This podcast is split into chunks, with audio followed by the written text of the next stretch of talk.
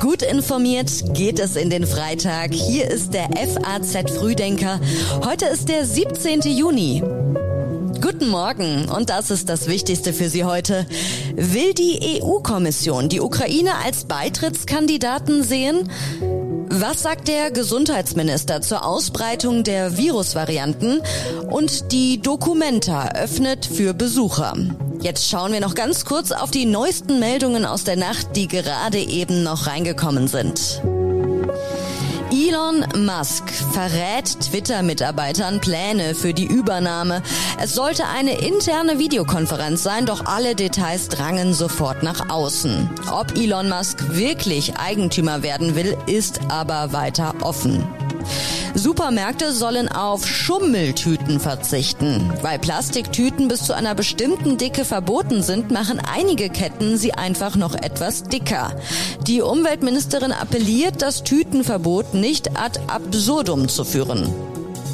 Die ISS muss sowjetischem Weltraumschrott ausweichen. Mit einer Kursänderung entgeht die internationale Raumstation einer Kollision. Die Trümmer sind ein Resultat eines russischen Waffentests. Die Texte für den FAZ Frühdenker kommen heute Morgen von Redakteurin Rebecca Buchsein. Ich bin Theresa Salentin. Schön, dass Sie heute mit uns in diesen Tag starten. Wie steht die EU-Kommission zu den drei Beitrittskandidaten? Die EU-Kommission will heute ihre Empfehlung abgeben, ob die Ukraine, Moldau und Georgien Beitrittskandidaten werden sollen. Berlin, Rom und Paris stärken Kiew den Rücken. Die drei Staats- und Regierungschefs Scholz, Draghi und Macron sind in die Ukraine gereist. Warum genau, erklärt uns der luxemburgische Verteidigungsminister François Bausch. Ja, in erster Linie ist es natürlich Solidarität zeigen und zeigen, dass wir als Europäische Union ähm, auch bereit sind, weiterhin die Ukraine zu unterstützen. Und dann natürlich äh, liegt natürlich immer wieder ein bisschen Hoffnung auch drin, äh, Wege aufzuzeichnen, Pläne, wie irgendwann äh, der, der Krieg beendet werden kann. Es gilt als sehr wahrscheinlich, dass sich die Brüsseler Behörde unter Leitung von Ursula von der Leyen dafür ausspricht, der Ukraine den Status eines EU-Beitrittskandidaten zu geben. Die Kommission könnte eine Empfehlung allerdings an Reformauflagen knüpfen, was in Brüssel als realistisches Szenario gilt. Auch Moldau und Georgien wünschen sich den Status und haben wie die Ukraine die entsprechenden Fragebögen ausgefüllt. Frankreich, Deutschland, Italien und Rumänien seien für einen sofortigen EU-Kandidatenstatus der Ukraine. Das sagte Frankreichs Präsident Macron gestern in Kiew. Bundeskanzler Olaf Scholz erklärte, meine Damen und Herren, meine Kollegen und ich sind heute hier nach Kiew gekommen mit einer klaren Botschaft. Die Ukraine gehört zur europäischen Familie. Nächste Woche tagen die 27 EU-Staats- und Regierungschefs in Brüssel.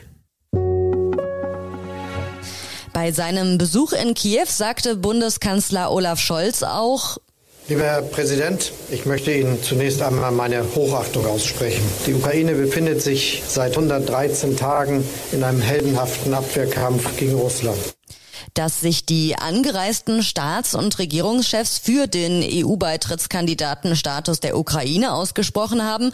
Dafür fand der ukrainische Präsident Zelensky erwartungsgemäß positive Worte. Dieser Status könnte eine historische Entscheidung für Europa sein, sagte Zelensky in Kiew. Konkrete Zusagen für weitere Waffenlieferungen an die Ukraine machte Bundeskanzler Scholz nicht, er sicherte aber weiter Hilfe zu.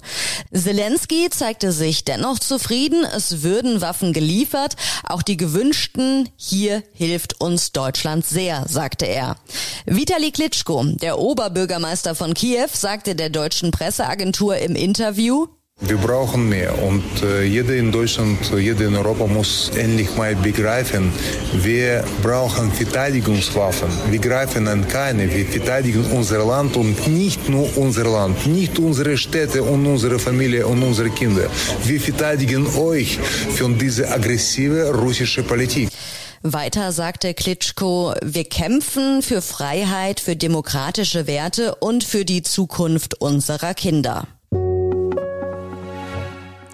Noch weniger Gas fließt durch Nord Stream 1. Der vom Kreml gesteuerte Energiekonzern Gazprom hat seine Ankündigung wahrgemacht und seine Gaslieferungen nach Deutschland durch die Ostsee-Pipeline weiter reduziert. Auch ein komplettes Runterfahren der Leitung schließt Russland nicht aus und begründet das abermals mit Reparaturarbeiten, die wegen westlicher Sanktionen nicht vorankämen. Wirtschaftsminister Robert Habeck glaubt, die russischen Argumente für die Gasreduktion Produktion nicht.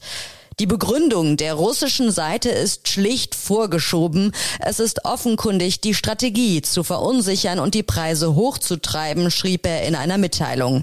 Mit dem Appell, jede Kilowattstunde hilft in dieser Situation, rief Habeck Unternehmen und die Bevölkerung zum Energiesparen auf. In der Regel ist es den Versorgern immer gelungen, Gas aus anderen äh, Quellen aufzutreiben. Wir haben auch kein Versorgungsproblem in Deutschland.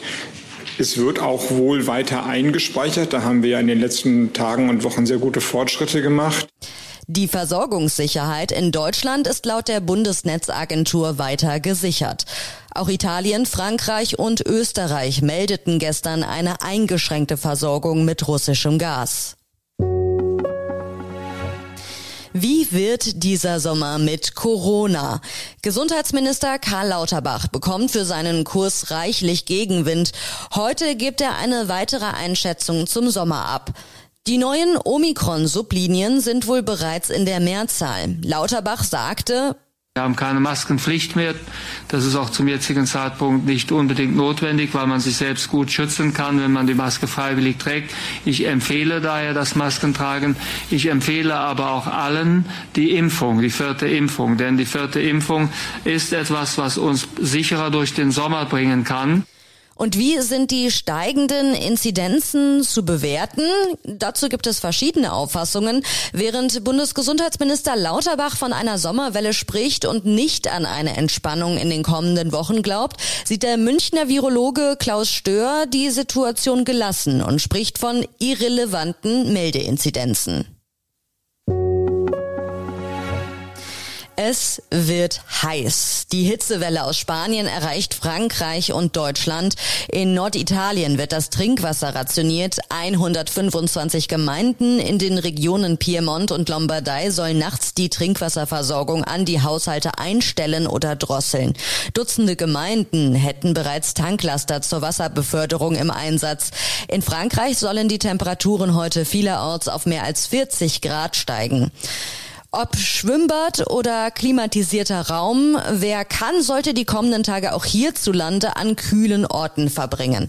Während Meteorologen für Norddeutschland mit Temperaturen bis zu 26 Grad rechnen, wird es in den restlichen Teilen Deutschlands heiß. Den Höhepunkt erreicht die Hitzewelle voraussichtlich morgen mit Temperaturen im Südwesten mit bis zu 38 Grad.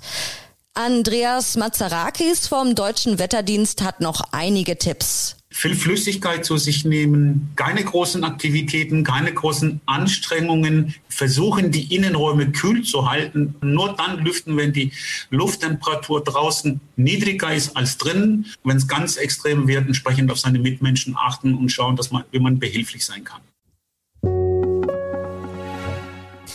Die Documenta steht dieses Mal im Zeichen der Reisscheune. Zum ersten Mal kuratiert nicht eine Einzelperson, sondern ein Kollektiv aus Jakarta die Weltkunstausstellung. Samstag geht es los bis Ende September. Das Konzept der Kuratorengruppe bedeutet übersetzt Reisscheune, die gemeinschaftlich genutzt wird und in der die überschüssige Ernte zum Wohle der Gemeinschaft gelagert wird. In diesem Jahr gibt es erstmals über 30 Ausstellungsorte neben klassischen Museen in Kassel auch ein Hallenbad. Vor der Eröffnung hatte ein Bündnis dem Kollektiv aus Jakarta vorgeworfen, Organisationen eingebunden zu haben, die den kulturellen Boykott Israels unterstützten und antisemitisch seien. Das Kollektiv und die Dokumente haben die Anschuldigungen zurückgewiesen. Und jetzt gibt es noch einige Online-Empfehlungen aus unserer Redaktion für Sie, alle zu finden auf faz.net. In Wirtschaft lesen Sie einen Artikel zur steigenden Inflation. Der EZB droht die Überforderung. In Wissen geht es um Grönland, einsame Eisbären, die dem Klimawandel trotzen. Und die Kollegen im FAZ-Podcast für Deutschland sprechen über den schleichenden Abstieg der AfD. Und von uns gibt es dann am Montag eine neue Folge. Der FAZ Frühdenker ist ab 6 Uhr online.